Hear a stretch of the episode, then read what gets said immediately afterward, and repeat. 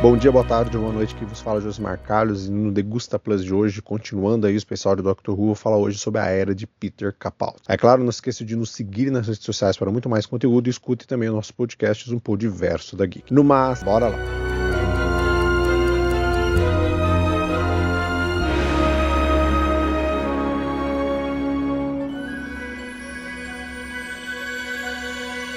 A era Peter Capaldi marcou uma mudança notável na interpretação do Doutor, trazendo uma personalidade mais calcada na abordagem clássica da série. Ele apresentou um Doutor mais turrão e intenso, que inicialmente, que inicialmente pode ter desagradado alguns espectadores acostumados com as interpretações mais joviais e energéticas dos Doutores anteriores. No entanto, essa abordagem ousada trouxe um toque de autenticidade e complexidade à série. Capaldi conseguiu capturar a essência de um Doutor mais calejado, oferecendo uma interpretação que homenageava as raízes da série e que trazia um frescor contemporâneo. Sua relação com a companheira Cara Oswald trouxe à tona camadas mais profundas de ambos os personagens. Clara, que já havia sido vista em, com outros autores, desenvolveu uma dinâmica única com Capaldi, desenhando um aspecto desconhecido de sua personalidade e forçando o doutor a confrontar seus próprios demônios. Ela desempenhou um papel central nessa era, não apenas desvendando as camadas do doutor, mas também quebrando de maneira emocionalmente poderosa. A evolução de sua relação com o doutor ao longo das temporadas proporcionou momentos de tensão, amizade e sacrifício que acrescentaram profundidade à narrativa. Além de Clara, era Capaldi apresentou novos personagens notáveis. Bill Potts, interpretada por Paul McKee, trouxe uma perspectiva fresca e inclusiva à série,